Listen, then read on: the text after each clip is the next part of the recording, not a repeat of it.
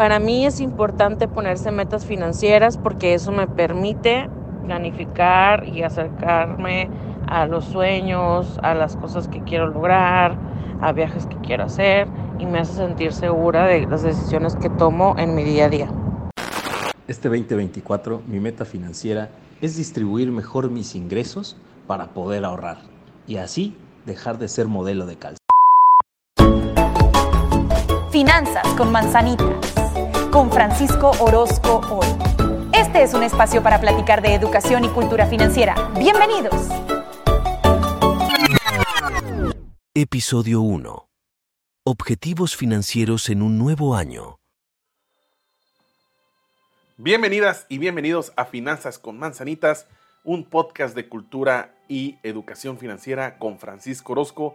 Y sí, es un podcast más de finanzas personales, de los muchos que ya tenemos, pero pues la verdad es que, esto quiero que sea una plática pues muy sabrosa, eh, muy dinámica y también que les impacte realmente en su bienestar y desarrollo personal.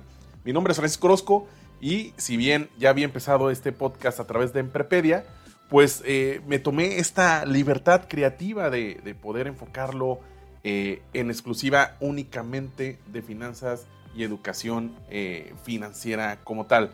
Pues la realidad es que estoy muy contento, ¿no? Y este ha sido un año muy importante a nivel personal en cuanto a la generación de contenido de, este tema. Por ahí eh, soy profesor eh, en el Tecnológico Monterrey y el poder colaborar con varios colegas en estos temas, pues me llevó justamente a motivarme a, realizar eh, este proyecto y por ahí incluso gracias también a nuestros alumnos, a nuestros estudiantes, generamos la comunidad de innovación financiera como también un punto de encuentro sobre el desarrollo de, de habilidades y conocimientos eh, financieras para que pues obviamente esto puede eh, permear de manera positiva en el desarrollo personal y, profesional. Y para nosotros es muy importante, ¿no? Cuando hablamos justamente de la salud o el bienestar financiero, como pues esa medida en que una persona o una familia pues pueda gestionar sin problemas las obligaciones financieras actuales y pues también sentirse eh, seguras y seguros eh, respecto al, a este eh, futuro eh, financiero. Tan así que es un tema y que generacionalmente lo hemos estado platicando y este podcast va dirigido a público universitario, recién graduados, treintañeros, pues también a los chavorrucos como, como yo, porque creo que el común denominador que tenemos es justamente la preocupación por nuestro retiro. Sabemos perfectamente y si no, y si lo estás escuchando eh, en este momento, pues papá gobierno, pues ya no nos, eh, pues no, no nos mantendrá cuando ya tengamos esta edad de retiro, sino que nosotros con nuestras propias uñas somos los responsables de nuestro futuro.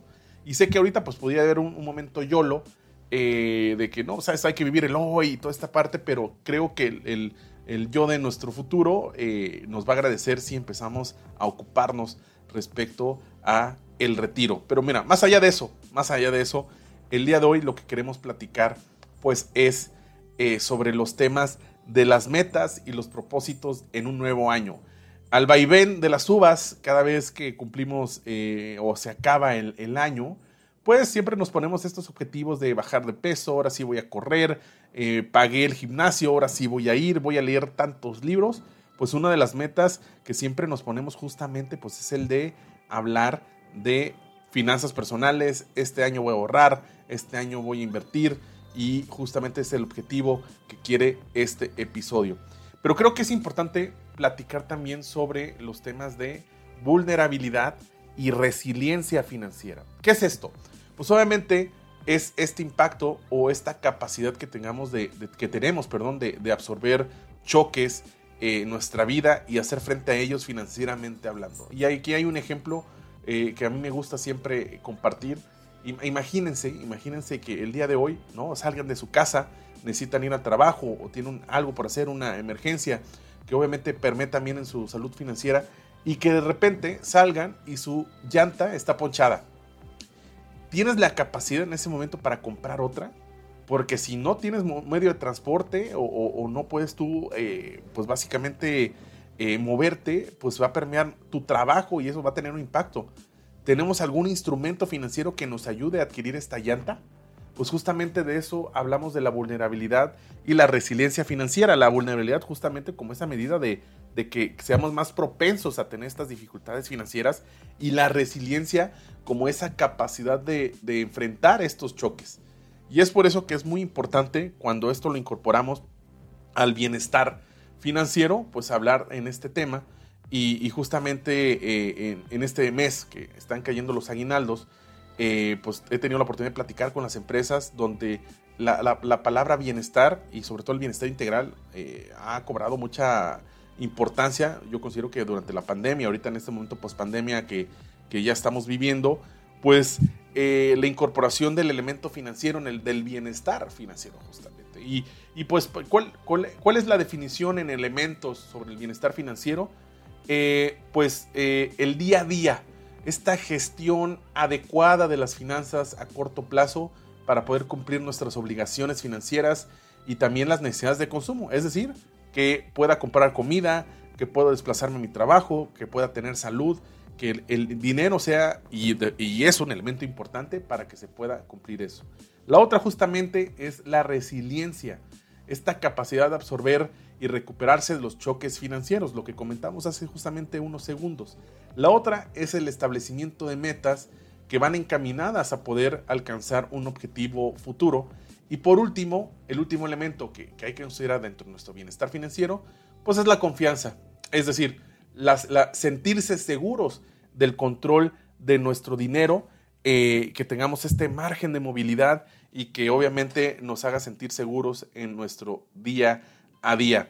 Y aquí es donde tenemos que generar diferentes herramientas para poder alcanzar nuestro bienestar financiero y una de ellas es, como comentamos, el poder, eh, poder ponernos metas y objetivos. Y más allá ¿no? de esta cuestión acá medio smart, ¿no? esta metodología de cómo crear metas y, objetivos definidos, pues eh, creo que es importante ¿no? pensar eh, mesuradamente en lo que tengo actualmente y lo que, lo que puedo disponer, hablando de, hay un tema de, un presupuesto, como esta herramienta que no únicamente es para las, empresas, sino que también para nosotros. Eh, por ahí hay, una frase que a mí me encanta, es esta frase matona, si bien es muy ingenieril, por ahí el padre de la administración contemporánea, Peter Drucker, menciona que lo que no se puede medir, no se puede controlar. Y lo que no se puede controlar, no se puede mejorar. Y es simplemente, ¿no? si no tienes algo tangible que puedas estar midiendo, pues difícilmente vas a estar dándole seguimiento. Y es por eso, ¿no? Y hablando de este estrés que, causa el dinero, pues por ahí justamente la consultora eh, Invested lanzó este año el reporte de bienestar financiero que a grandes rasgos menciona que pues que el dinero eh, en un 55% eh, es la principal causa de estrés, eh, seguido del trabajo con un 44%. Pero así de importante es la gestión de nuestro dinero para que no cause estrés y no impacte en nuestro día a día, en nuestro trabajo, ¿no? De que te vayas al trabajo o te vayas a la escuela pensando o estando preocupado por el dinero. Y es por eso que es importante pues la generación de un eh, de estas metas y de, estos objetivos financieros. Por ahí como número uno, podemos dar como consejo evaluar la situación financiera actual. actual perdón. Antes de, establecer metas y objetivos, pues es crucial eh, comprender nuestra situación financiera actual. Y esto incluye conocer nuestros ingresos, nuestros gastos, nuestras deudas y esta capacidad que podamos tener que tener para ahorrar por ahí de una manera muy trillada, pues empezar a comprender esta fórmula, esta ecuación del 50-30-20 que yo siempre he tenido en mis asegúnes, pero al menos es un parámetro. ¿Y qué se refiere el 50-30-20? Este 50-30-20 eh, eh, habla sobre eh, de nuestros ingresos mensuales, que 50% sean dirigidos a gastos fijos. Esos que, sin, e, esos que sin ellos no puedes vivir la renta, el pago de la educación, la luz, el agua, el gas, incluso si ya adquiriste una deuda, que ahí este, esté ya incorporada en esta, en esta ecuación. Para pasar luego a un 20% referente a los gustitos. Oye, el esparcimiento, porque también el esparcimiento es parte de nuestro bienestar. Entonces es importante incorporarlo. Oye, me quiero comprar esto para que también sentir esta recompensa, esta satisfacción. Tiene que estar presupuestado. Y ahorita platicaremos sobre presupuesto.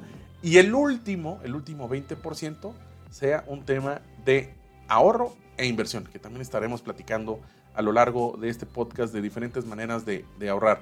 Ahora bien, creo que aquí eh, eh, también tenemos el gran mensaje de que, oye, pues es que yo gano tanto y pues no tengo ni con lo, mis gastos ya están al mínimo, este, y, pues no, no puedo ahorrar como tal. Sabemos que en México pasa eso porque en México la situación es un tema con los salarios, es un tema con los ingresos. tenemos que diversificar, tenemos que encontrar diferentes maneras y aprovechar los diferentes canales digitales como los marketplaces para poder eh, diversificar nuestras fuentes de ingresos porque definitivamente la inflación nos está comiendo los, los valores de mercado de los productos, nos están comiendo y no quiero meterme ahorita a hablar sobre bienes raíces porque también es un tema generacional que estaremos platicando también a lo largo de este podcast, pero sí, sí como gran consejo empezar a, ponernos en la cabeza que es necesario también diversificar nuestras fuentes de ingresos. Eh, sí, tiene que haber un control de nuestros gastos, pero también entendiendo que debemos aumentar nuestros ingresos. Eh, la otra eh, es, el establecimiento, el otro consejo es el establecimiento de metas específicas y metas realistas. Tienen que ser metas alcanzables, también nuestro principio de realidad de lo que podemos hacer. Y no es únicamente ahorrar por ahorrar, sino también entender cuánto es lo que podemos ahorrar. Y después, posteriormente, este consejo de crear un presupuesto. Ya en sí, ¿no? El resultado de esto es la generación de esta herramienta fundamental para la gestión de nuestras finanzas personales. Esto nos va a hacer ayudar y controlar nuestros gastos y pues asegurar que podamos ahorrar lo suficiente para alcanzar nuestras metas establecidas. Y aquí puede ser a través de un Excel, a través de una aplicación, eh, pero aquí siempre he dado el consejo sobre que realmente generarnos el hábito de gestionar el presupuesto, de moverle al Excel, de poner los datos dentro de la aplicación, porque desafortunadamente eh, bajamos, tenemos el template del presupuesto, tenemos la aplicación y la dejamos de usar. ¿no? Siempre hago este chiste para los que tienen Apple Watch, tiene una aplicación que se llama Respirar y pues eh, suena la alarma de que es momento de detenerse a respirar de forma calmada a manera de meditación y muchas personas lo que hacen es le ponen el snooze, ¿no? La apretan, ¿sabes qué? Ahorita no.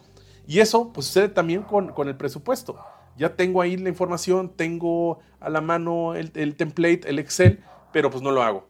La, tarea que sí quiero que se lleven es que definitivamente hablemos de un hábito o la rutina financiera de una vez a la semana, unos 15 minutitos, una media hora, sentarnos a llenar nuestro presupuesto para proyectar nuestros gastos y nuestros ingresos, porque eso hará que podamos cumplir nuestras metas financieras. Y lo más difícil de todo esto, lo más difícil de todo esto, y que tenemos como objetivo principal en este podcast, es pasar del conocimiento a que haya un cambio en nuestro comportamiento. Y esto también yo lo estoy viendo, ¿no? A manera personal, el conozco de esto, sé de esto, me informo de esto, eh, a, la vez de que se ha generado mucho también, mucha información en redes sociales, en YouTube, cursos gratuitos, con paga, etcétera.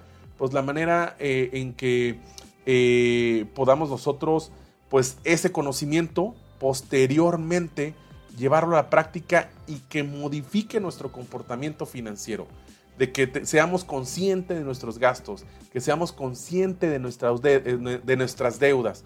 Y hablando de las deudas, pues también entender que las deudas no son una extensión de nuestros ingresos, sino que son una herramienta de financiamiento en el sentido de que son oportunidades y que ya tenemos un flujo proyectado, pero ahorita creo que podemos aprovechar y no es únicamente, ah, me cayó la tarjeta, me ofrecieron cierta tarjeta de un color este, y que me dieron ya 10 mil pesos de crédito y ahorita ya mismo voy a ir al tienda y me lo voy a gastar. No, es para qué queremos el crédito, es una fuente de financiamiento. Y de no cuenta, ya para ir cerrando, la verdad es que este es el objetivo, ¿no? De pasar del conocimiento al cambio de un comportamiento que nos lleve a un bienestar financiero a través del establecimiento de estas metas y objetivos.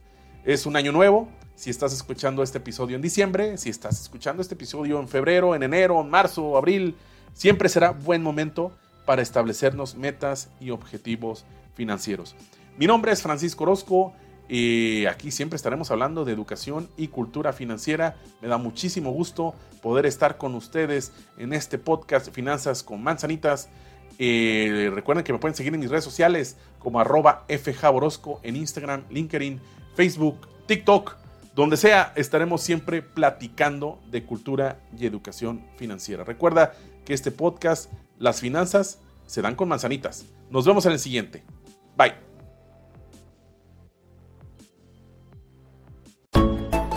Esto fue Finanzas con Manzanitas con Francisco Orozco Ori.